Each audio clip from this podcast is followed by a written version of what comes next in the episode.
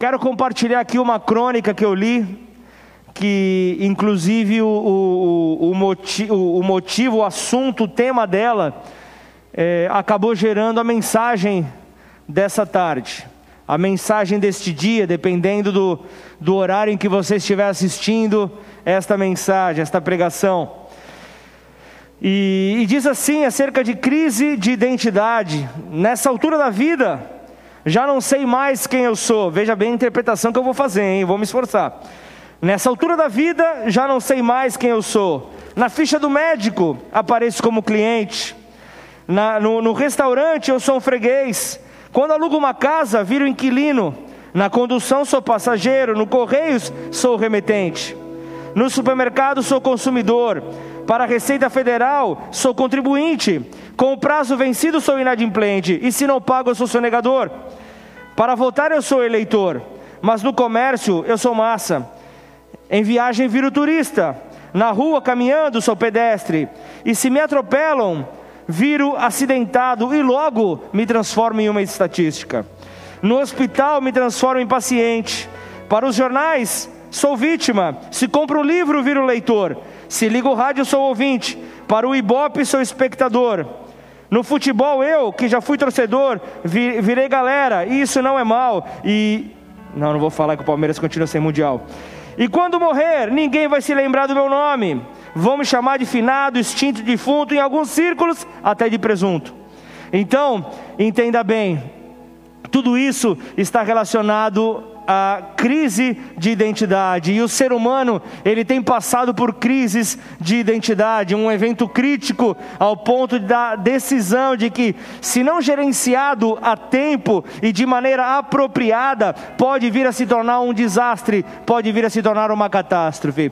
E o tema desta tarde está ligado a uma frase de uma rima que eu costumo sempre trocar com a minha filha. Então, nós sempre falamos acerca disso. Eu quero que você me acompanhe nisso, para você entender onde é que Deus quer nos levar no final dessa palavra. E ela diz assim: de boa na lagoa, tranquilo no quilo, já é no jacaré, a pampa na rampa, firmeza na represa, sossegado no mercado, tudo em cima na piscina, relax no durex, sussa na montanha russa. E o que leva a mensagem, o tema da mensagem desta tarde, suave na nave. É o que o Senhor quer nos levar com a compreensão da palavra desta tarde, nos manter tranquilos, nos manter estabilizados, nos manter firmes. Essa é a vontade dele. Por quê? As crises trazem insegurança, as crises trazem instabilidade. Diante delas, os homens são induzidos a tomarem decisões erradas. Diante das crises, os homens são induzidos a, a, a, a erros, são induzidos a, a, decisões não acertadas. E, e sempre aquelas que são tomadas às pressas têm a tendência a dar tudo errado, a dar ruim, como costuma se dizer no nosso vocabulário atual. Portanto, eu quero que você abra sua Bíblia no Evangelho de Marcos, capítulo 5. Nós vamos ler do versículo 1 ao versículo 20.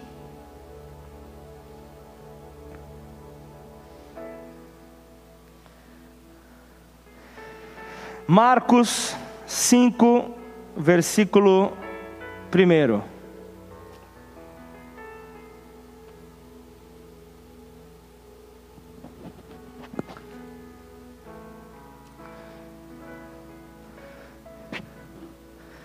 Diz assim, deixa eu pegar aqui.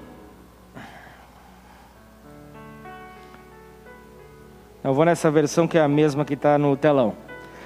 Entre mentes chegaram à outra margem do mar, a terra dos Gerazenos. Ao desembarcar, logo veio dos sepulcros ao seu encontro um homem possesso de espírito imundo, o qual vivia nos sepulcros, e nem mesmo com cadeias alguém podia prendê-lo, porque tendo sido muitas vezes preso com grilhões e cadeias, as cadeias foram quebradas por ele, e os grilhões despedaçados. E ninguém podia subjugá-lo, andava sempre de noite e de dia, clamando por entre os sepulcros e pelos montes, ferindo-se com pedras. Quando de longe viu Jesus, correu e o adorou, exclamando com alta voz: Que tenho eu contigo, Jesus, filho do Altíssimo? Conjuro-te por Deus que não me atormentes. Porque Jesus lhe dissera: Espírito imundo, sai desse homem. E perguntou-lhe: Qual é o teu nome? Respondeu ele: Legião é o meu nome, porque somos muitos. E rogou-lhe encarecidamente que não os mandasse para fora do país. Ora, pastava ali, um, pastava ali pelo monte uma grande manada de porcos. E os espíritos imundos rogaram a Jesus, dizendo: Manda-nos para os porcos para que entremos neles. Jesus o permitiu. Então, saindo os espíritos imundos, entraram nos porcos, e a manada, que era cerca de dois mil, precipitou-se de espenhadeiro abaixo, para dentro do mar, onde se afogaram. Os porqueiros surgiram e o anunciaram na cidade e pelos campos.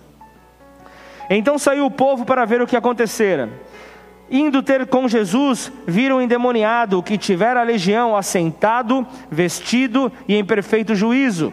E temeram. Os que haviam presenciado os fatos contaram-lhe o que acontecera ao endemoniado e acerca dos porcos. E entraram a rogar-lhe que se retirasse da terra deles. Ao entrar Jesus no barco, suplicava-lhe que o endemoni... suplicaram o que for endemoniado que o deixasse estar com ele.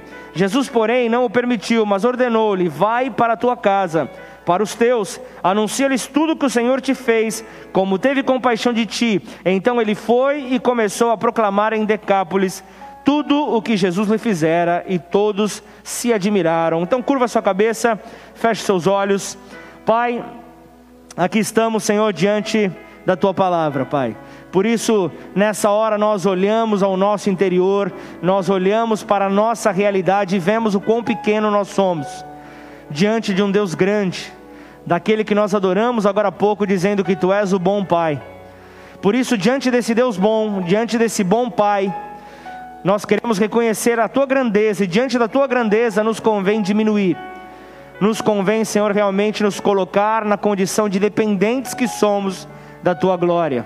Os nossos pensamentos podem estar divagando, os nossos pensamentos podem estar, ó Senhor, é, é, é viajando por todo esse mundo, Senhor, fugindo daquilo que o Senhor tem para nós, mas o bom é saber que os seus pensamentos são maiores do que os nossos pensamentos, são pensamentos de paz e não de mal que o Senhor tem para as nossas vidas. Portanto, que esta mensagem possa repousar, ó Deus, em corações que estão, que estão, Senhor, nos acompanhando, Pai, nesse momento, possam repousar, Senhor, e encontrar esse lugar de descanso esse lugar, esse terreno fértil para multiplicar essa semente, Senhor. Portanto, em nome de Jesus, que essa palavra possa ser compartilhada, Pai.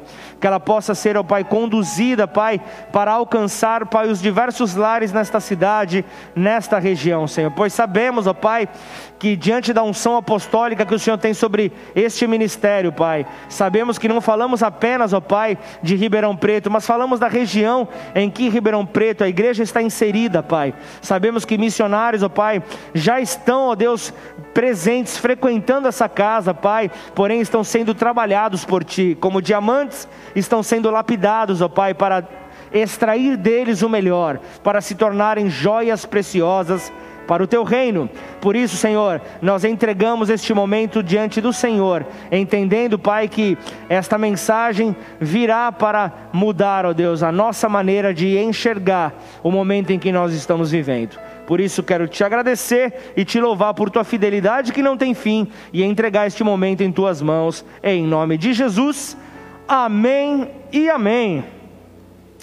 Aleluia. Marcos capítulo 5, fala de um momento onde um homem se encontrava em condição terrível, uma condição miserável, um homem possesso de demônios, um homem tomado ali por, por, por tantos demônios que, ao serem questionados por Jesus acerca da sua identidade, eles não deram um único nome, disseram legião, porque eram muitos.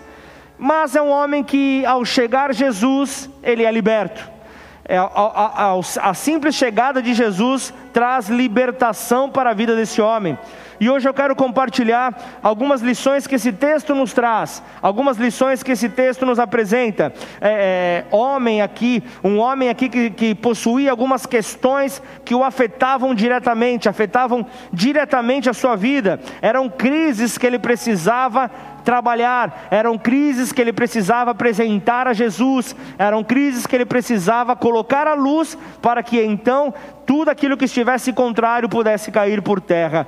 Eram crises a serem tratadas. Então, eu falo aqui de um homem que certamente ele era conhecido na região onde ele se encontrava, porque era, era, era, era, era, era, um, homem, era um homem ali que as pessoas viam ali é, é, morando ali nos sepulcros, viam ali esse homem preso com, com cadeias, com correntes, e por muitas vezes eles não conseguiam deter aquele homem, aquele homem estourava as correntes, só que Jesus chega, toca a vida desse homem e esse homem é limpo. Então ele fica são e por ficar são, ficar equilibrado, faz com que todos que estavam ali naquela cidade fiquem surpresos. Falamos ali de uma região, versículo 20 fala é, o nome dessa região, dessa cidade era Decápolis. Era, era um conjunto de dez cidades, era um conjunto onde dez cidades estavam ali identificadas pela mesma cultura, pelo mesmo comércio, pelos mesmos hábitos. Era uma, é, era uma região ali onde este homem estava inserido. E o texto nos dá a entender que ele era conhecido naquele local. Era um homem que vivia tempo de miséria, era um homem que vivia sobre um peso de escravidão, sobre o poder do inimigo. Era um homem que estava certamente ali paralisado de dar continuidade. Era um homem que não via futuro para si, ele apenas esperava a vida terminar. E, e, e, uma revelação clara desse texto é que Jesus, ele não despreza a ninguém. A revelação clara desse texto é que Jesus, ele olha para cada um de nós e enxerga cada um de nós como peças importantes para o seu reino. Eu falo, eu falo, eu falo peças olhando sobre um ponto de vista de, um, de, de, de, de uma guerra, de uma batalha, mas se olharmos para o ponto de vista de uma humanidade, ele vê mais um filho. Ele vê ali mais um filho, mesmo ali, aquele que ainda não se entregou, ele sabe que, que o desejo dele é que todos se tornem filhos, por mais que isso certamente não irá acontecer, mas o plano dele foi justamente para nos salvar. E o grande problema assim como de muitos, é encarar a vida com a voz que a crise trouxe para nós. A, a, a crise que nós temos, a crise que nós lutamos, ela cria uma voz para ditar os nossos passos. E ela então diz a maneira e a velocidade com a qual nós devemos andar, nós devemos avançar. Só que isso é uma postura errada, porque se nós entendemos que a Bíblia diz que Jesus ele é a vida, Jesus ele é o caminho, Jesus é quem nos traz a direção, o verbo vivo de Deus, a palavra encarnada, nós entendemos então que ele é a palavra e as nossas crises precisam receber como resposta a palavra na frente delas. Quando a crise vem, nós temos que responder com palavra e não com emoção, e não com aquilo que a crise gerou dentro de nós. Então, se você não conseguir ter forças para encarar então as suas crises, saiba que o teu Senhor, ele aparecerá e ele está apenas ali à espera de um clamor seu, de, de uma de uma de uma solicitação insistente, como nós vemos no texto aqui, para manifestar o seu poder, para manifestar a sua glória, para para se fazer presente e mudar a nossa história. Amém? Lembre-se, está liberado da glória a Deus aí na tua casa. Amém? Então, seguindo, eu vejo aqui então as crises que esse homem tem, e a primeira que eu não posso deixar aqui de falar é crise na sua identidade. Como eu falei, a crônica, a crônica que eu li fala, falava sobre isso, sobre essa crise de identidade, onde muitos estão passando por isso é, nos dias atuais, e eu vejo aqui esse homem com crise, com esta crise, porque afinal, quem era esse homem? Qual era o seu nome? Não tinha nada citado aqui, nós não vemos aqui é, é, nada citado, nós não vemos a sua genealogia. Ele era alguém que não tinha importância aparentemente aqui na Bíblia. A gente vê como isso é importante quando, quando Jesus chega para Pedro, ele fala, ele fala para Pedro: Você se chama Simão. Ele mostra, ele aponta ali para o passado de Pedro, para a história de Pedro. Ele diz: Você se chama Simão. A partir de hoje você se chamará Cefas. Você se chamará Cefas, que significa Pedro, já apontando para o futuro, já mostrando o futuro que esse homem teria, já mostrando o futuro. E o futuro desse homem impactou de tal maneira as próximas gerações que hoje nós estamos aqui ouvindo a palavra de Deus por meio da postura que esse homem teve porque ele era alguém importante, ele era alguém que entendeu a, a sua identidade em Cristo Jesus. Então, nós vemos isso porque a nossa história, ela é importante, então, o conhecer a própria história faz total sentido para nós. Se entendermos isso, nós conseguimos então avançar diante do propósito que ele tem para nós. Então, eu preciso olhar para dentro de mim, eu preciso olhar e saber quem é que eu sou, para poder então avaliar a minha minha trajetória de vida, poder, poder avaliar onde é que Deus me colocou, o que Ele quer da minha vida e como eu devo me posicionar diante desse caminho que Ele tem para mim. Então, quantas pessoas nesse tempo de adversidade não conseguem se reconhecer mais? Quantas pessoas estão ali não conseguindo se encontrar? Quantas pessoas olham no espelho a cada manhã e dizem: Quem sou eu? O que é que Deus quer da minha vida. São pessoas que começam a tomar decisões amparadas por suas crises existenciais e não pela palavra de Deus. A palavra de Deus que nos traz segurança, que nos traz realmente a tranquilidade, a estabilidade que nós precisamos para poder então avançar. E nós estamos diante de um Deus que valoriza tanto a sua identidade, que você irá simplesmente observar várias passagens na Bíblia onde Deus chama as pessoas pelo nome. E eu me detive a duas, Antigo Testamento, uma no Antigo Testamento e uma no Novo.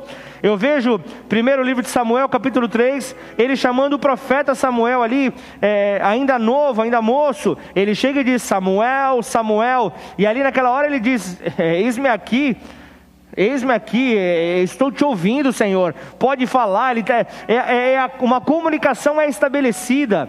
Mas também você vê em Atos 9, quando Jesus chega para Saulo para puxar o freio de mão na vida de Saulo e começar a história na vida dele, ele chega e diz: Saulo, Saulo, por que me persegues? Chamando pelo nome, mostrando que nós temos valor, que nós somos valorizados, que nós realmente precisamos entender que o Senhor nos fez com valor. Semana passada nós, nós é, é, estudávamos acerca da vida de Abraão, que teve então, após a sua mudança de rota na sua vida, teve o seu nome mudado. E então ele passa de Abrão para Abraão, e Saraí, sua mulher, passa a ser então Sara. E então a promessa se conclui na vida deles. Isso porque houve essa mudança de identidade e Deus se preocupa com a nossa identidade. Amém ou não? Deus se preocupa com a nossa identidade. Embora Deus é, é, é tenha feito um plano para toda a humanidade, o tratamento dele é individual. Ele trabalha cada um de uma maneira particular. Ele trabalha cada um de uma maneira única. Por quê? Nós temos valor para Ele nós temos valor para Ele, nós não somos qualquer um, nós temos valor para Ele. Então, agora, quando o homem ele se, se encontra numa crise existencial, ele perde a noção da sua própria vida, ele perde a noção de quem ele é, da sua existência, mas a um simples encontro com Jesus, tudo muda. A um simples encontro com Jesus, tudo é transformado, e essa mensagem vem para você que tem olhado no espelho e perguntado: quem sou eu? Qual é o meu chamado, Senhor? Qual é então uh, o que o Senhor tem para a minha vida? O que o Senhor espera de mim? Talvez esse tenha sido a tua pergunta insistentemente ao Senhor e Ele traz a resposta para você nessa tarde. Ele traz a resposta para você nesse momento que você estiver assistindo essa mensagem. Ele diz que Ele vai ao seu encontro onde você estiver. O, o, esse rapaz endemoniado, ele estava ali nos sepulcros, os sepulcros era a sua morada, e ele foi até a sua morada, ele foi até os sepulcros, para trazer então restauração na vida dele porque Deus te chama pelo nome, porque Ele valoriza a sua identidade. Então, se você se encontra perdido, Deus está dizendo para você, Ele está te alinhando ao propósito dele. Basta tão somente você ouvir a sua voz para que você possa dar continuidade aquilo que Ele tem para você. Amém ou não? Segundo ponto, crise espiritual. Esse homem passava por uma crise espiritual. Ele, ele enfrentava uma crise de identidade, ele enfrentava uma crise séria na sua identidade, mas ele era um homem que o texto revela que ele estava cheio de demônios, ele estava opresso. Então, quando você vê Jesus se aproximando dele no versículo 9 de Marcos 5, você vê então Jesus lhe perguntando: Qual é o seu nome? Ele respondeu: Legião é o meu nome, porque nós somos muito. Então isso fala de um jugo espiritual que estava sobre ele, que homem nenhum poderia livrá-lo, homem nenhum poderia mudar a sua história porque o diabo tinha vindo para deturpar a vida daquele homem, o diabo tinha vindo para deturpar a espiritualidade daquele homem, e quando isso acontece, a humanidade é desvalorizada. O diabo vem para fazer isso justamente para tentar diminuir o valor, como se ele estivesse atacando ao nosso Deus, porque somos criaturas dele somos feitos por Ele. Então, a, a obra-prima do Senhor, que, que foi o homem, é o maior ataque, porque quando você vê ali, lá no Éden, quando o homem cai, vem a maldição sobre a serpente, o qual seria o alimento da serpente? Era o pó da terra, a, a, o, o conteúdo, o ingrediente, não sei a maneira como você quer dizer, que o homem é formado. Então ele se alimenta dos nossos erros, ele se alimenta da nossa crise, da nossa crise de identidade gerando então uma crise espiritual, para trazer então esse, esse desvalorizamento, desvalorização, desvalorizamento, eu ia falar, a desvalorização sobre a vida do ser humano, um homem em crise espiritual, quantos não estão passando por isso? Aí você pode me dizer, ô oh, pastor, não, já caminho com Cristo há muito tempo, não vou ficar mais endemoniado, oh, louvado seja Deus, mas pare para pensar, Pare para pensar, quando eu, quando eu não, eu não olho para a trave que está no meu olho, mas eu consigo ver o cisco que está no olho do meu irmão, eu já estou em crise espiritual.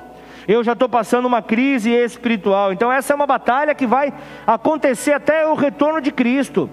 Porque o ser humano, essa é a natureza dele, de, do entrar em embates desse tipo. Quando eu julgo ao meu irmão, isso é um sinal de que eu estou em crise espiritual. E não venha você querer dar uma de profeta. Não venha você sem ter esse ofício, porque o profeta ele vem para destruir o que está errado, mas ele aponta o caminho. Ele direciona a pessoa a Jesus. Ele não deixa a pessoa à deriva. O profeta de Deus, ele não deixa a pessoa à deriva. Amém ou não? Então, cuidado, cuidado com aquilo que você fala, porque talvez na igreja seja tanto mistério, na, na, na igreja seja, seja tantas línguas, uma variedade de línguas, e lá fora você não consegue controlar uma única língua. Então toma muito cuidado. Toma muito cuidado que talvez você está em crise espiritual e não tem noção disso. Na Bíblia nós vemos Saul e Davi que entraram em crises espirituais e a diferença se deu em como eles reagiram a essas crises.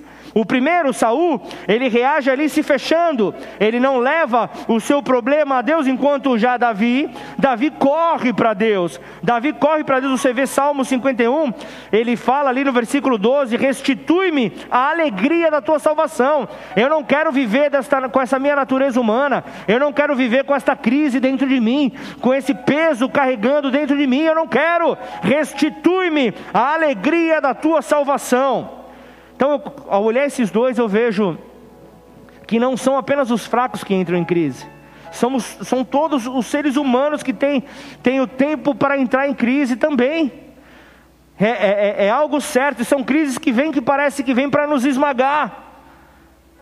E a crise que você possa estar vivendo não te torna menos amado por Deus. Não tem nada a ver, porque Deus não te ama por meio daquilo que você pode fazer. Deus ele te ama por meio daquilo que ele decidiu fazer em você e através de você, porque ele é soberano, ele é maior, os, os pensamentos dele estão além dos nossos pensamentos. E falamos de um homem que estava então numa crise espiritual, tomado por demônios. E essa crise gera nele problemas de, de, de identificar o seu local, identificar o seu ambiente, então o leva a uma crise de território, a terceira crise que esse homem leva. Falaremos acerca de seis crises representando o número do homem, a limitação do homem, a, a pequenez do homem. E a terceira, a terceira crise é uma crise de território, porque ele não tinha lugar para ficar. A sua morada eram os sepulcros. E a pergunta que eu quero fazer para você hoje é: onde você mora?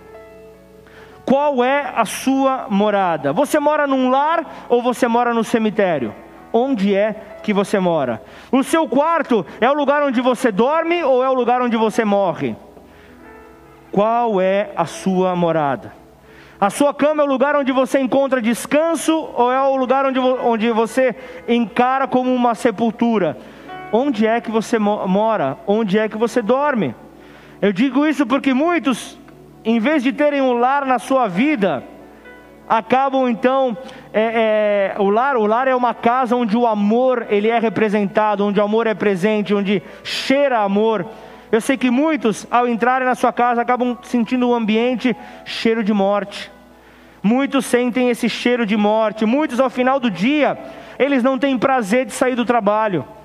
Não têm prazer de sair do trabalho e voltar para sua casa porque só ao, ao fato de pensarem que voltarão para sua casa já tem o, o roubo da paz, já, já, já entendem que vão perder a sua paz.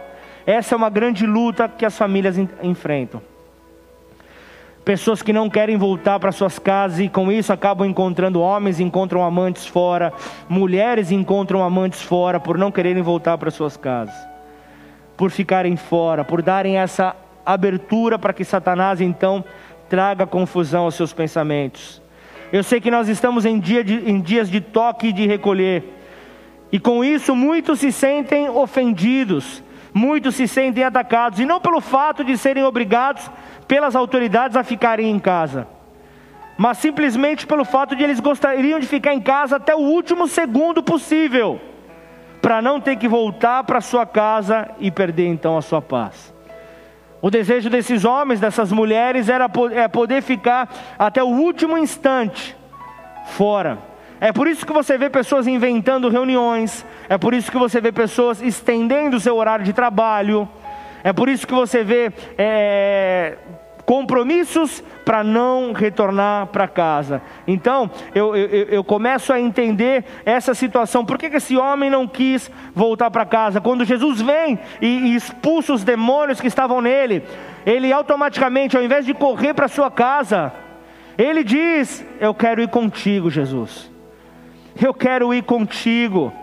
E o desejo então dessas pessoas que querem é, é, é fugir, que querem é, é, retardar ao máximo o seu retorno para casa, são pessoas que sabem que, que ao chegar em casa, logo chegarão ali no, no último segundo, mas chegarão para enterrar então as suas cabeças no travesseiro, para morrerem e ressuscitarem na manhã seguinte, com aquele peso, com aquela tonelada. Então eu quero te perguntar: como está a sua casa?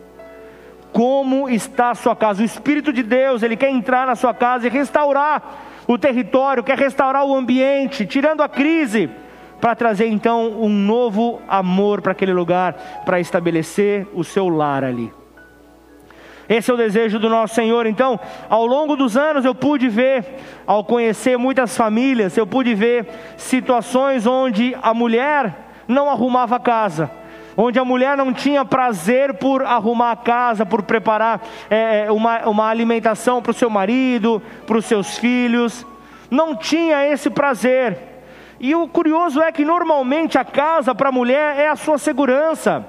A casa para a mulher é um lugar de conforto, é um lugar de conforto para ela, para sua família. Ela se identifica com a casa, só que se a mulher, se ela perdeu se ela perdeu esse desejo, se ela perdeu o prazer de ter um ambiente agradável na sua casa, isso quer dizer que ela perdeu o prazer em mais alguma coisa.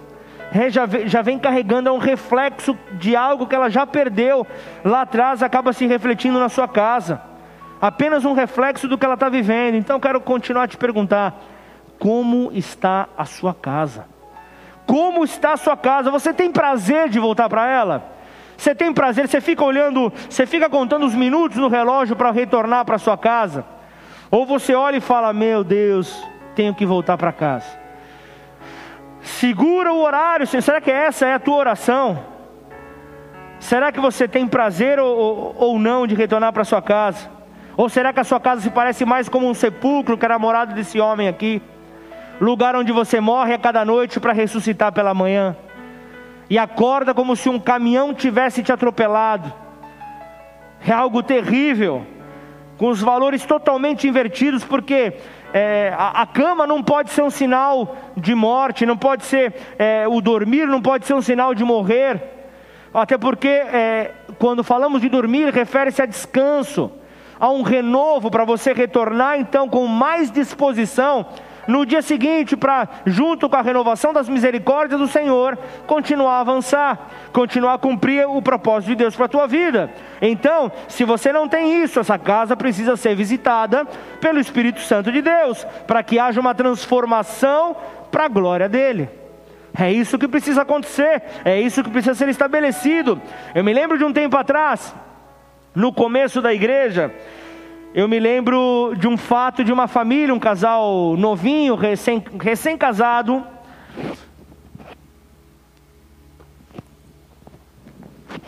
Eles estavam passando por algumas dificuldades. Eu me lembro do marido chegar para mim e falar: Pastor, vem em casa e o que o Senhor enxergar, expulsa, expulsa demônio, expulsa o que estiver dando legalidade, tira, porque não dá, eu não, não, não consigo voltar para casa. Está muito difícil. A minha esposa, eu volto para casa, está uma bagunça. Está pior do que quando eu saí pela manhã. O cheiro da casa não me agrada, o ambiente não me agrada. É, é aquela coisa, é a comida requentada a semana inteira. Tenho vontade de jogar o micro-ondas pela janela. Porque eu não tenho mais prazer, não há felicidade. E eu me lembro que eu fui fazer uma visita. E eu olhei e falei: Ah, mas isso daqui não é não é um caso para um milagre de um milagre de Deus não. E aí eu me lembro que eu chamei a minha esposa e comecei a falar com ela, eu falei, eu preciso que você dê uma ajuda para uma moça. Eu quero que você chame algumas mulheres aqui da igreja, balde, vassoura e pano, e ensinar essa moça a fazer uma faxina. Ensinar essa moça a cuidar de uma casa. E então me lembro que foi lá o comboio, e as mulheres deram aquele casa limpa, aquela novidade de vida, aquela transformação. E realmente mudou, mudou ali o ambiente. Falo de uma moça nova. O casamento ali era uma moça nova que não, não havia tido ali é, o ensinamento de como manter uma casa. E o tempo foi passando, uma, uma, tanto o marido quanto ela foram perdendo prazer. E para um casamento desse ir para o espaço é a coisa mais fácil que tem de acontecer porque o homem já não tinha vontade de, de, de, de voltar para casa, a mulher também já não estava mais nem ali com a hora do Brasil. Então imagina só o que, que iria acontecer. E eu falo essa história porque faz tanto tempo que, que muitas pessoas, poucas pessoas, na verdade, vão lembrar dessa história. Muitas não vão ter nem ideia de quem que eu estou falando, e, e, e isso é até bom para não ter nenhum tipo de exposição. Mas houve uma transformação nessa família para a glória de Deus. Eu me lembro que quando aconteceu esse fato, quando o marido retornou, ele até, ele até pensou, ele falou para mim que ele até pensou que ele entrou numa casa errada. Ele falou: Eu entrei, o cheiro era diferente, era um cheiro de limpeza, era tudo arrumado. Não, e, e o cheiro que eu senti, que há muito tempo eu não sentia, de comida fresca. Era um cheiro de comida fresca ali invadindo. Até minha mulher ficou mais bonita, pastor. Até minha mulher ficou mais bonita. E aí, depois de uma situação como essa, como não vai acontecer um avivamento nessa terra, minha gente? É avivamento na certa, aí sim fica suave na nave. Aí sim fica suave, aí fica tudo tranquilo. É o tema da mensagem dessa noite, suave na nave. Cadê a arte que eu não vi, Pati? Põe essa arte aí, que eu não vi essa arte hoje. Colocou? Então, então deixa que eu não. Eu fui eu que comi bola. Aí, ó. Suave na nave. Me falaram que essa moça aqui parece com a Camila Franciscon, hein? Se tiver online aí, já dá um ok aí no. Já dá um ok aí no. Aí, no. no na, na, na transmissão, isso. Mas voltando então para a mensagem. A moça chegou para mim e falou: Pastor, Deus fez um milagre. Deus fez um milagre no meu casamento. Só que eu falei: Ô minha querida, deixa eu te falar uma coisa. Deus não fez milagre nenhum. Quem fez o milagre foi as irmãs. As irmãs que fizeram milagre na tua vida, te ajudaram ali com a limpeza, te ensinaram a limpar, fizeram uma comida fresquinha, te ensinaram a dar sequência na tua vida. Então o que, que me mostra isso?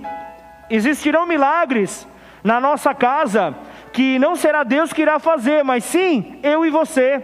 Somos nós que faremos muitas situações se transformarem no milagre. Isso ele está falando de posicionamento. Isso está falando de posicionamento. Então, qual que é o, é, é o seu sentimento de estar, em, de, de estar em casa? Será que você está como esse homem, vivendo uma crise de identidade, uma crise espiritual, uma crise de território no ambiente em que ele vivia? Ou você está entrando numa outra crise, como é, a quarta crise que eu quero apresentar aqui, que é a crise de inquietação, onde um desespero toma conta daquele homem. Marcos 5, versículo 5 diz: andava sempre de noite e de dia, gritando por entre os túmulos e pelos montes, ferindo-se com pedras. Então eu vejo aqui um homem em desespero, em desespero pela opressão em que ele passava. E quando a crise na vida do homem atinge a sua identidade, atinge a sua vida espiritual, atinge a localidade em que ele está inserido, gerando então aquela crise de território, acaba gerando uma inquietação tal que ele chega até se machucar. Porque é como se ele estivesse se reprovando, era como se ele estivesse ali se condenando, é, é a autodestruição. É a autodestruição, por isso você vê muitas pessoas, agora falando de maneira literal, com feridas no corpo, muitas pessoas ali se machucando, muitas pessoas ali não entendendo o que está acontecendo. Por isso é que eu busco sempre analisar o que acontece por detrás de toda aquela situação. É entender o que leva as pessoas a tomarem as decisões que elas estão tomando. Por que, que elas estão tomando decisões tão radicais em suas vidas?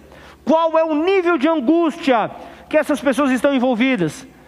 A, a, ao ponto de querer abandonar a sua casa. E ainda, é, é, como, como, como o exemplo que eu trouxe, que eu, que eu, que eu trouxe anteriormente, que eu trouxe pela manhã, no, no, no, no, primeiro ministério que eu fiz parte, aqui na Igreja Bola de Neve, o Ministério da Assistência Social, onde nós tínhamos um trabalho muito forte, ainda tem, lá em São Paulo, com moradores em situação de rua. O que leva as pessoas a abandonar a sua casa?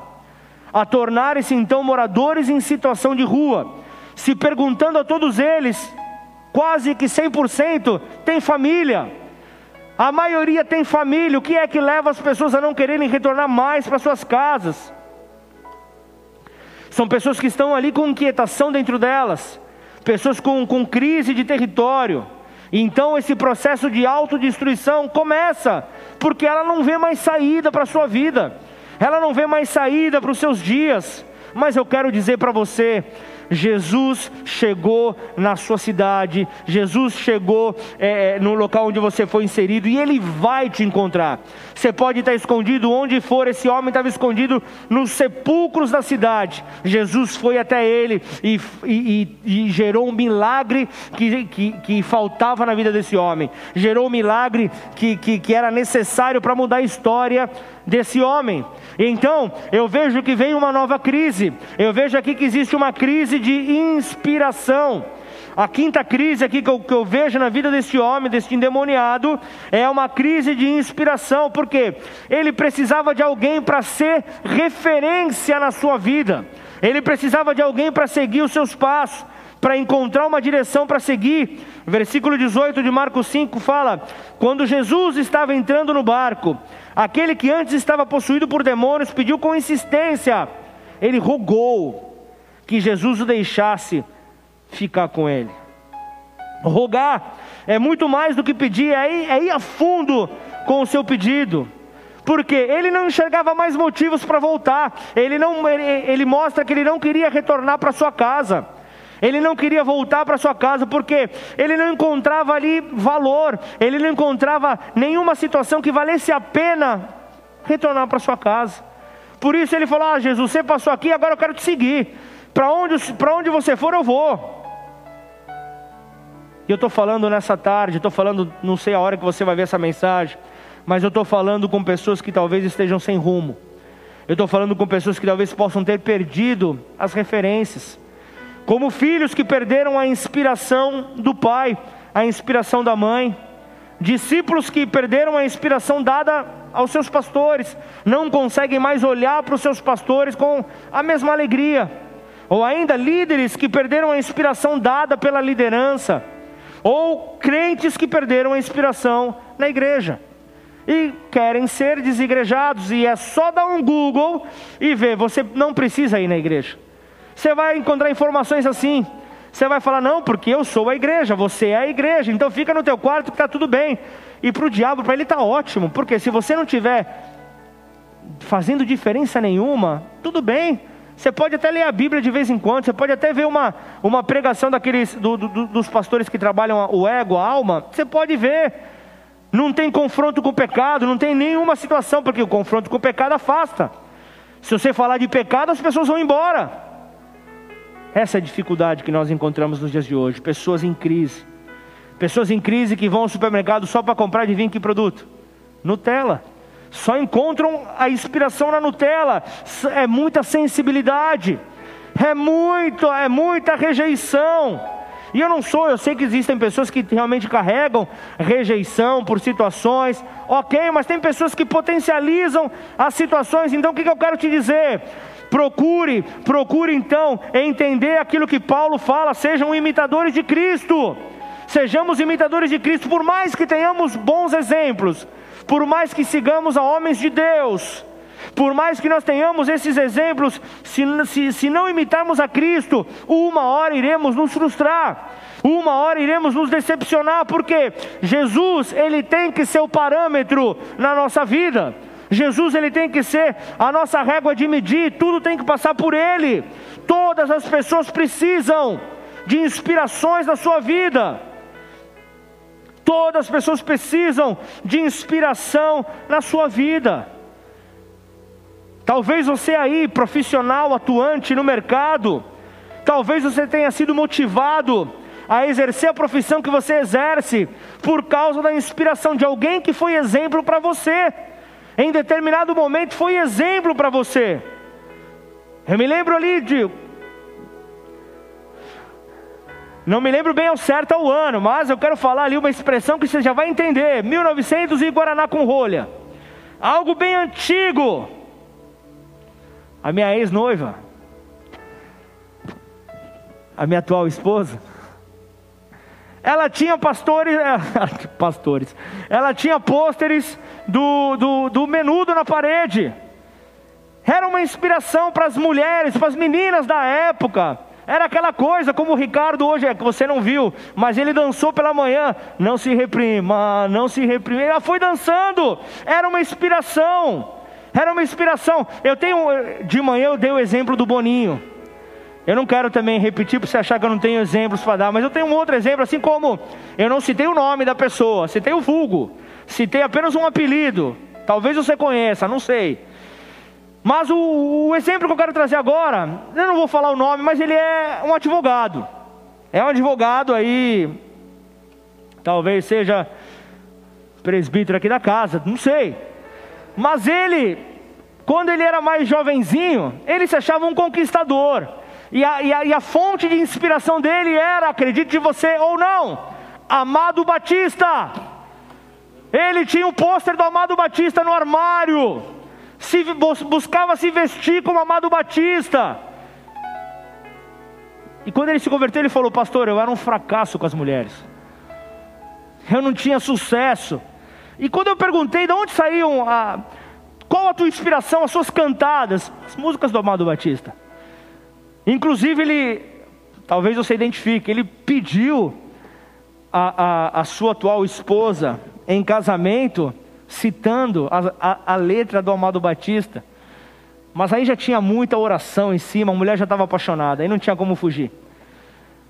Graças a Deus, a gente ainda ainda teve que fazer um trabalho de sustentação, um muro de arrimo ali para porque foi muito forte aquela declaração. Mas tem tem essa é, é, essa condição, essa fonte de inspiração. Muitos carregam então essas inspirações. Só que esse homem, o personagem do, dessa mensagem, ele não tinha inspiração. Ele estava em crise porque ele não tinha quem seguir. ele estava em crise porque ele não conseguia ver é, um futuro forte na sua vida, um futuro transformado na sua vida. Talvez você se encontre dessa maneira, mas eu quero te dizer que no Senhor você vai encontrar a direção. No Senhor você vai encontrar o caminho, Ele vai te mostrar aquilo que vale a pena viver, uma causa que valerá então a pena você viver. Então eu quero terminar essa mensagem apresentando a última crise que este homem enfrentava, que era a crise familiar. Em vez de desejar ir para casa, ele queria ir para mais longe. Ele chega para Jesus depois de, de, de restaurado ele roga a Jesus, me deixa aí contigo. E ele sabia que Jesus estava em, em transição, estava indo para um outro local. E ele falou: Me deixei contigo, não, não interessa a distância que, que o Senhor for, eu quero ir também.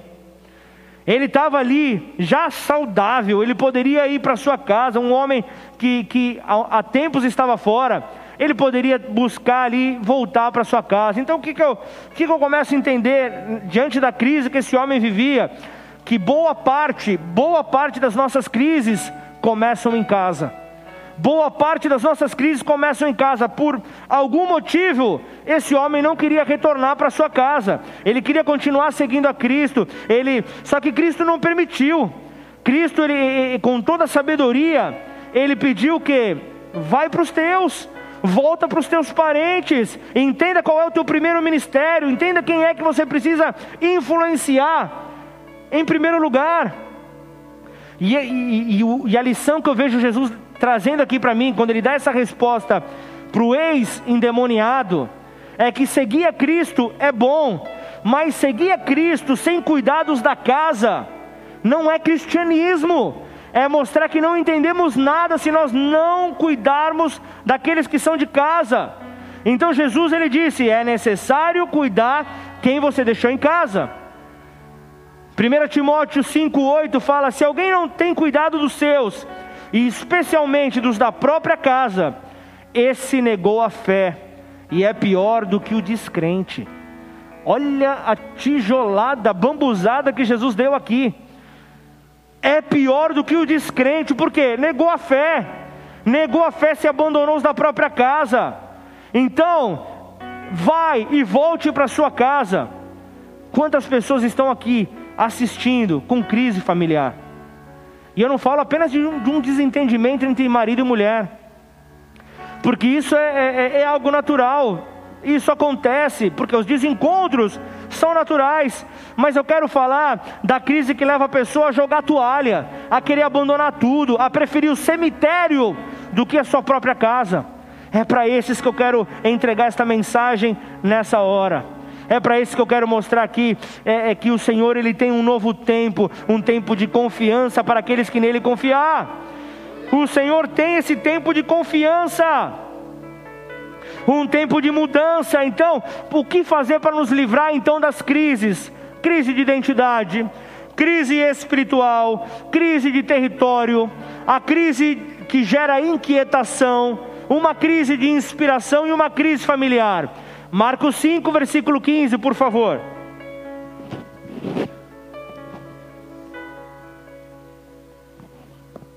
Responda suas crises com a palavra de Deus. Indo ter com Jesus, essa é a resposta para a tua vida. Preguei uns dias atrás acerca do ciclo de respostas. Jesus está trazendo outra resposta aqui para nós. Resposta para as nossas crises aproxime-se de Jesus. Aproxime de Jesus porque ao fato de você se aproximar dele, você vai se deparar com as mesmas aflições, com as mesmas situações que vêm para roubar a tua paz, a tua falta de ânimo.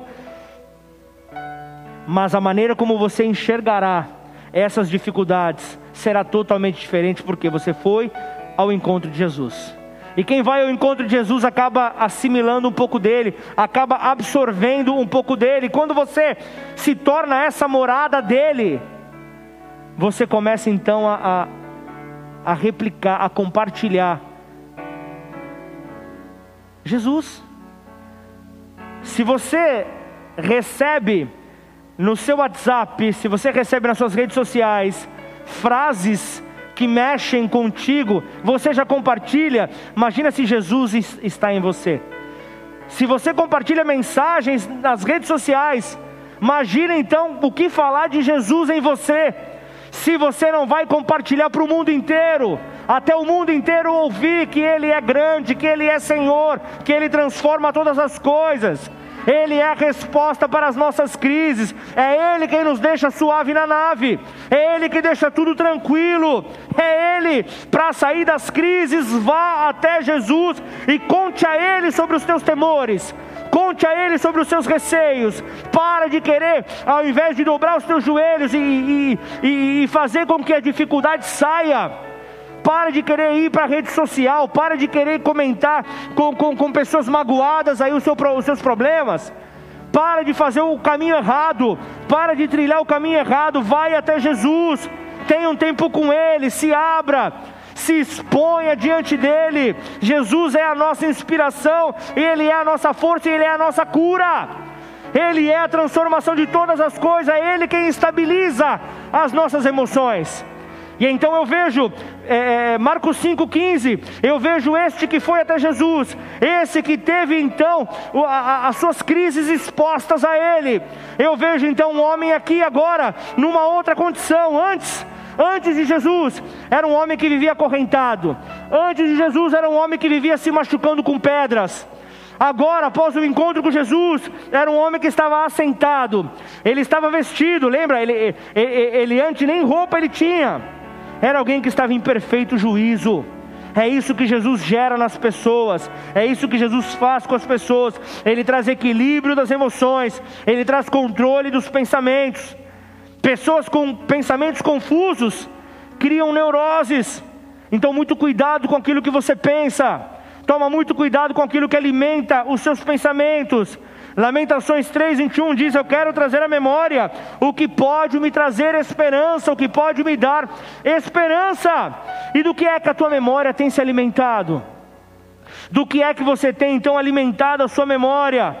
Muitas vezes você está na igreja, muitas vezes você está acompanhando a palavra, você está recebendo a palavra, só que os seus pensamentos estão voando, os seus pensamentos estão divagando, e estão divagando na angústia, no medo, no terror, estão em vez de estarem ali recebendo a saída para os problemas por meio da palavra, você está nem aí com aquilo que está sendo falado. A sua mente está longe, você está apenas teu corpo está ali naquele local. Paulo ele fala aos Colossenses: pensai nas coisas que são do alto, pensai nas coisas que são de cima e não nas coisas desta terra. Então ele está dizendo: organiza os seus pensamentos, organiza os seus pensamentos. Então escuta aqui, presta atenção. Talvez o que mais tem que ficar gravado desta mensagem. Você já parou para pensar quando Jesus vai fazer então a, a, multiplicação de pães e peixes?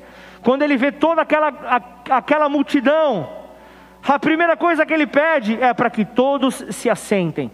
A primeira coisa que ele chega, ele fala: Vamos parar com essa bagunça.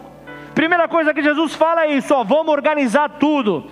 Vamos organizar essa bagunça, porque eu não vou realizar milagre no meio da bagunça. Eu não vou realizar é, milagre num ambiente de desorganização. Então, por quê? Porque Deus ele trabalha onde o território se organiza e se estabelece. Então, onde há divisão, onde há dificuldade, onde há confusão, ele não atua. Por quê? Ele é um Deus de paz que te leva a um tempo de paz. Ele é um Deus que leva você a um ambiente para, como igreja, estar estabelecido sobre esta terra, cumprindo com o papel que ele determinou para a igreja dele nessa terra. Então guarde os teus pensamentos, guarde a tua língua, guarde o teu coração. Os teus vizinhos, eles não precisam saber que o seu casamento não está bem.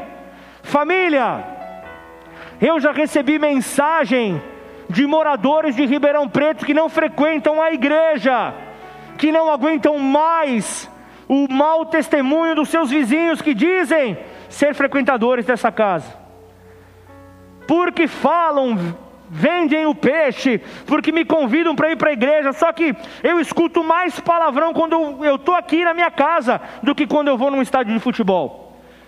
Os, aqueles que vêm para me convidar para ir para a igreja falam mais palavrão que não sei o que, gritam mais que sei lá o que. Orienta, pastor, eu não sei o que o senhor está falando lá, mas orienta eles que eles estão perdidos. Sabe o que quer receber isso? De alguém que não me conhece, que não conhece a igreja, mas uma coisa tem como certo: raiva de quem não está posicionado em Cristo, de quem não consegue lidar com as suas emoções, com as suas crises, e ao invés de irem aos pés do Senhor para trazer restauração, colocam tudo para fora no ventilador. Quer restaurar sua crise? Restaura a sua autoridade moral. Quer restaurar a crise sobre a tua vida? Trabalha a autoridade moral sobre a tua casa. Eu vejo aqui, quando os homens, os, os habitantes de Decápolis, viram aquele ex-endemoniado, vestido, alinhado, recuperado, equilibrado, eles tiveram temor, eles ficaram surpresos, porque eles viam quem esse homem era antes e viam quem ele se transformou depois do encontro com Jesus. Assim será sobre a tua vida. Está liberado a glória a Deus aí, você que está na conexão. Dá glória a Deus, recebe essa palavra, assim será sobre a tua casa, assim será a tua vida. Quando as pessoas olharem para você, elas, ter, elas, elas ficarão surpresas diante do teu novo posicionamento. Isaías 53,5 diz: Mas ele foi transpassado por causa das nossas transgressões e esmagado por causa das nossas iniquidades. O castigo que nos traz a paz estava sobre ele, pelas suas feridas nós fomos sarados. Então, igreja, em nome de Jesus, juntos nós venceremos, porque é assim que a palavra de Deus nos garante, é assim que nós iremos enfrentar as nossas crises para permanecer tranquilos, para permanecer suave na nave. Curva sua cabeça, feche os seus olhos.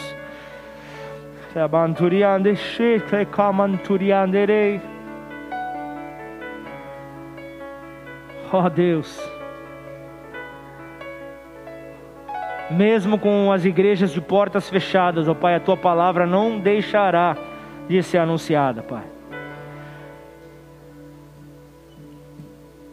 A tua palavra não deixará de ser apregoada, Senhor. A tua palavra é viva. A tua palavra ela é eficaz. Senhor, por isso que a, a palavra que o Senhor trouxe para nós nesta noite, nesta tarde ou nesta manhã, independente do horário que você estiver assistindo. Que o Senhor faça dessa palavra, Pai, a transformação para as nossas vidas, Senhor. Que possamos, ó Deus, olhar para Ti, olhar para a Tua palavra e ver que há esperança, Senhor, e ver que há motivos para sorrir ver que há uma causa na qual nós possamos seguir, que vale a pena seguir, Senhor. Por isso, restaura a nossa identidade. Esse é o nosso desejo, Pai. Restaura a nossa identidade. Nós não queremos mais, Senhor, permanecer, Senhor, perdidos. Nós não queremos mais, Senhor, permanecer sem, sem saber, ó oh, Pai, quem nós somos, sem saber o que o Senhor tem para as nossas vidas. Nos ajuda, Pai. Nos ajuda a viver o que o Senhor tem para nós. Nos ajuda, Senhor, oh Pai, a, a caminhar de acordo com a direção que o Senhor tem para nós. Oh Deus, tira o medo, Pai, tira a insegurança. Aquilo que nos faz tomar as decisões erradas, Senhor. Tira de nós. Tira de nós todo o empecilho para poder, Senhor, multiplicar esta verdade que traz cura, esta verdade que traz um novo horizonte para cada um de nós. Não podemos deixar, Senhor, que as nossas crises direcionem os nossos passos, mas antes em Ti, no Verbo vivo de Deus, na palavra encarnada, nós queremos ter a inspiração para seguir adiante. Essa inspiração nos trará paz, nos trará descanso, E então, Senhor, onde a planta dos nossos pés pisarem, o Senhor nos dará o território, o ambiente por nossa possessão. Seremos influenciadores e não mais influenciados.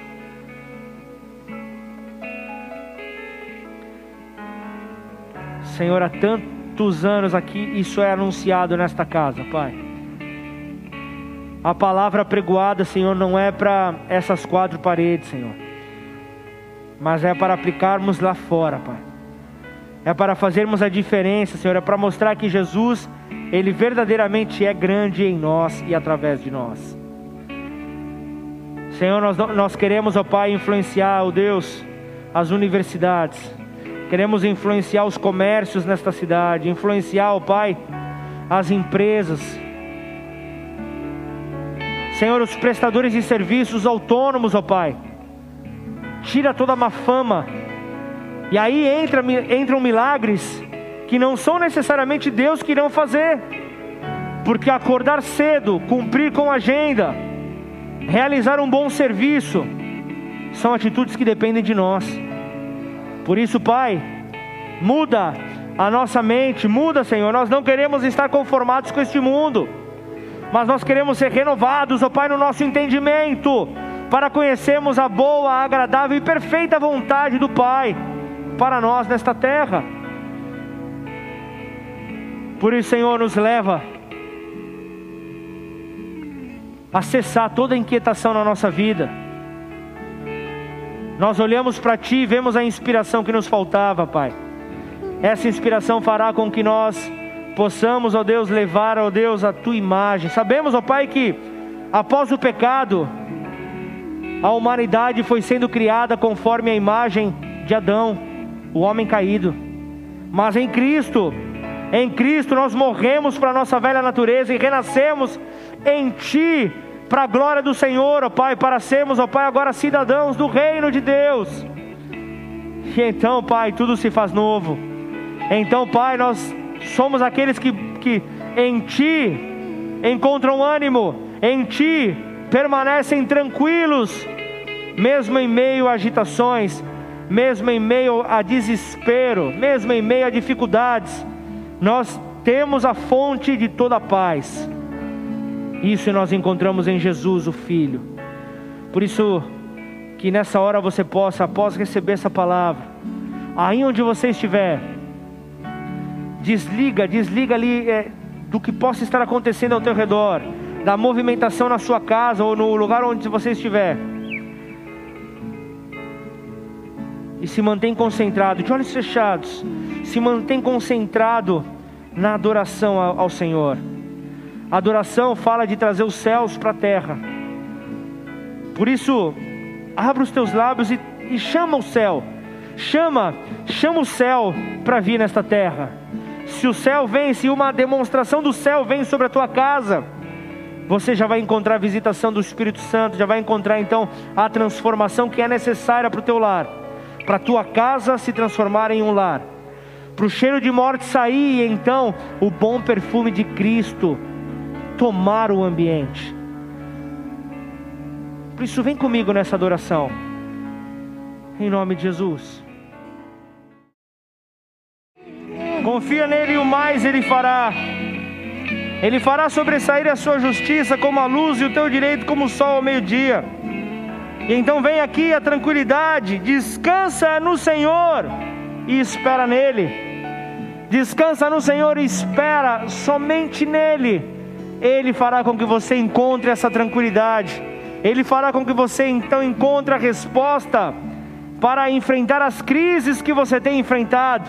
Ele trará tranquilidade, Ele trará descanso a você. Por isso, Senhor, nessa hora, vem, vem sobre a tua igreja, vem sobre as famílias que aqui estão, Senhor. Traz tranquilidade, traz paz, traz paz sobre nós, Senhor. A paz que vai além do entendimento humano, Pai. É essa paz que nós desejamos, é essa paz que nós ansiamos. Em nome de Jesus, Senhor. Fala, Fala que os teus filhos te ouvem, Senhor. Fala que o teu povo está, Senhor, à espera, Pai, da tua palavra sobre nós. É a tua palavra que irá, Senhor, trazer descanso. É a tua palavra que, entrará, que trará para nós direção. É a tua palavra que nos fará afastar de tudo aquilo que rouba a nossa paz, que rouba o nosso foco. E somente ela, nada além dela, fará com que nós enfrentemos toda dificuldade que vem diante de nós para nos abater, mas que nos coloca de pé e entendemos então que a crise que possa existir em nós é a oportunidade para que o Senhor se manifeste nas nossas vidas, para que o Senhor venha a se manifestar sobre nós. Em nome de Jesus, Senhor, eu quero, Pai orar, Senhor, pelos teus filhos que estão aflitos, ó Pai, com esses dias, Senhor, ó Pai, de, de, de, de lockdown, esses dias, ó Pai, onde continuou, Senhor, aquela dificuldade que já vinham carregando, Senhor. Em nome de Jesus, Senhor, tem pessoas que querem jogar toalha amanhã. Tem pessoas que estão aqui, entraram, ó Pai, decididas, ó Pai, nesta conexão, nesta mensagem, Pai a entregar tudo, a jogar toalha, a abrir mão daquilo que o Senhor colocou, o sonho que o Senhor colocou no teu coração. Aqui vem então a palavra do Senhor para você, para que você possa desistir de tudo aquilo que te afasta do sonho dele para a tua vida aquilo que vem para roubar a alegria do Senhor, que vem para fazer com que o sonho dele se torne então algo impossível para você. O Senhor vem aqui para te dizer: não joga toalha, não abandone, venha, venha em direção a Ele, faça desta palavra a, a ferramenta para você responder amanhã a cada um dos medos que vem bater na tua porta, a cada uma das dificuldades que vem insistir para te tirar do foco. Então, receba, receba no teu coração a mensagem que o Senhor trouxe para você aqui. Receba no teu coração esta mensagem para que você possa responder a cada dificuldade que você encontra com a palavra de Deus. A palavra te fortalece, a palavra te, te, te estabelece, a palavra te coloca de pé. Em nome de Jesus. E eu não posso encerrar este culto sem antes falar com você que se conectou hoje pela primeira vez. Eu sei que muitos convites foram enviados a pessoas que talvez nunca estiveram aqui, nunca estiveram nesta casa, nesta igreja, mas por meio desta conexão, por meio da tecnologia, estão aqui acompanhando até este momento. O Senhor quer falar com você. O Senhor quer dizer: entregue a tua vida a Ele, para que você encontre descanso e possa confiar somente nele. Para isso, entrega a tua vida. Talvez você nunca fez essa oração, não sei nem como fazer. Você pode estar falando aí em você. Eu quero te, te ajudar nessa hora. E junto, você não está sozinho, você não está sozinha. Junto eu quero orar com você. Junto eu quero fazer uma simples oração que vai te conectar ao Pai.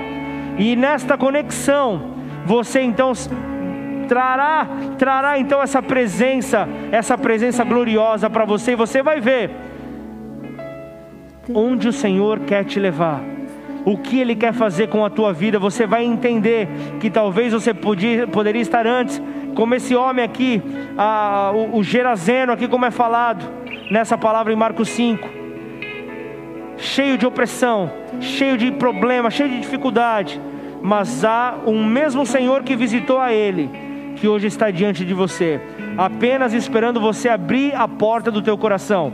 Então, se você está nessa condição, repete essa oração comigo, declara assim: Pai, Pai, eu te peço perdão. Eu te peço perdão pelos meus pecados. Pelos meus pecados. E, e, em arrependimento. Em arrependimento. Eu me coloco diante de ti. Eu me coloco diante de ti. Para entregar a minha vida. Para entregar a minha vida. A ti, ó Deus. A ti, ó Deus. E eu venho aqui. E eu venho aqui reconhecer. Reconhecer. A maior demonstração de amor. A maior demonstração sobre a minha de amor vida, sobre a minha vida.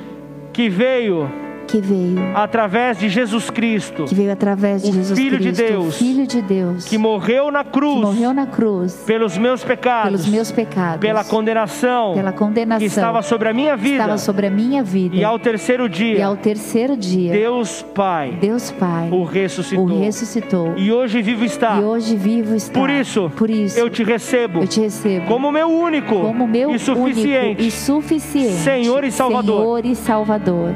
Em nome de Jesus. Em nome de Jesus. Pai, eu quero orar por cada vida que fez esta oração nesta noite. Eu quero orar por cada um que se rendeu diante do teu amor, diante do teu senhorio, diante da tua grandeza. Para pedir que o Senhor estabeleça os pés dessas pessoas, firma os passos, em nome de Jesus, leva-os para um novo tempo, leva-os para uma nova estação, leva-os leva para um tempo de confiança no Senhor. E Pai, que essa palavra possa repousar sobre as nossas vidas. Nos leva a uma nova semana, Senhor, a uma semana repleta da tua paz. Senhor, sabemos que está difícil. Estamos sobre uma palavra que o Senhor trouxe para nós, que é tempo de paz. e como essa paz vem tentando ser roubada. Porque o nosso inimigo viu que é o maior tesouro que nós temos. Porque se, se você se deixa ser tomado pelo desânimo, você está paralisado por ele. Por isso é que o Senhor te mostra em cada situação uma oportunidade de revelar Ele vivo em você e através de você. Permita que as tuas próximas gerações, aqueles que virão após você, possam ver a resposta que você dá para as adversidades, a resposta que você dá para as crises. Em tudo você pode reconhecer que você está melhor do que você merece. Porque Cristo, pela Sua graça, pelo Seu amor, pelo Seu favor que nós não merecemos, nos traz a solução, nos traz a resposta, e é então nesse infinito amor que nós somos mergulhados, nós reconhecemos que existe um Deus que está à nossa frente, guerreando, lutando a nossa causa, e então nós nos sentimos leves, nos sentimos tranquilos, suave na nave. Podemos então afirmar em qualquer linguagem que você possa entender que Deus traz tranquilidade para a tua casa. E então você poderá dizer: Foi Deus quem fez, em nome de Jesus. Você pode dar um glória a Deus aí na tua casa? Está liberado, está liberado. Glorifica o nome do Senhor. Amém. Aleluia. É esse Deus grande, diante desse Deus grande, que vai direcionar os teus passos. Nessa próxima semana que começa, Permita que Ele tome a frente. Descansa. Ele sabe o que Ele tem o melhor. Ele sabe o que você precisa. Descansa nele. Em nome de Jesus. Se você nessa nessa transmissão você fez esta oração, entregou a sua vida a Jesus, eu quero te conhecer. A igreja quer te conhecer. Nós queremos fazer um contato contigo, te dar as boas-vindas. Portanto, deixa teu nome aí no, no, no, inbox da igreja, deixa teu contato, fala de onde você é deixa seu telefone, alguma forma de entrarmos em contato contigo, porque nós queremos te apresentar a família Bola de Neve. Nós queremos te apresentar esta família, o nosso DNA de família, nós queremos compartilhar com você. Portanto, se você está nessa condição, não fica de fora, não fica envergonhado, não se preocupe, nós não vamos te incomodar, nós não vamos ficar te importunando com mensagens atrás de mensagens, nós queremos apenas fazer um contato contigo. Amém? Nós queremos te mostrar que existe sim um caminho que destoa dos caminhos que nós temos visto nos noticiários, que nós temos visto nos rádios, em tudo quanto é, é, é meio de comunicação. Esse caminho só em Jesus nós conseguimos encontrar. Enfrentaremos o, a, a mesma condição que se encontra lá fora, mas nós enfrentaremos com paz, pois é assim que o Senhor nos conduz, assim que o Senhor conduz ao seu povo, em nome de Jesus, amém? E então, o que eu, o que você pode afirmar diante dessas coisas? Se Deus é por nós, quem será contra nós? O Senhor é o meu pastor e nada me faltará. Oremos todos juntos. Pai nosso que estais nos céus, santificado seja o teu nome. Venha a nós o teu reino. Seja feita a tua vontade assim na terra como nos céus. O pão nosso de cada dia nos dai hoje. Perdoe as nossas dívidas, assim como nós perdoamos aos nossos devedores. E não nos deixe cair em tentação, mas livra-nos do mal, pois teu é o reino, o poder e a glória para sempre. Amém. Amém e amém.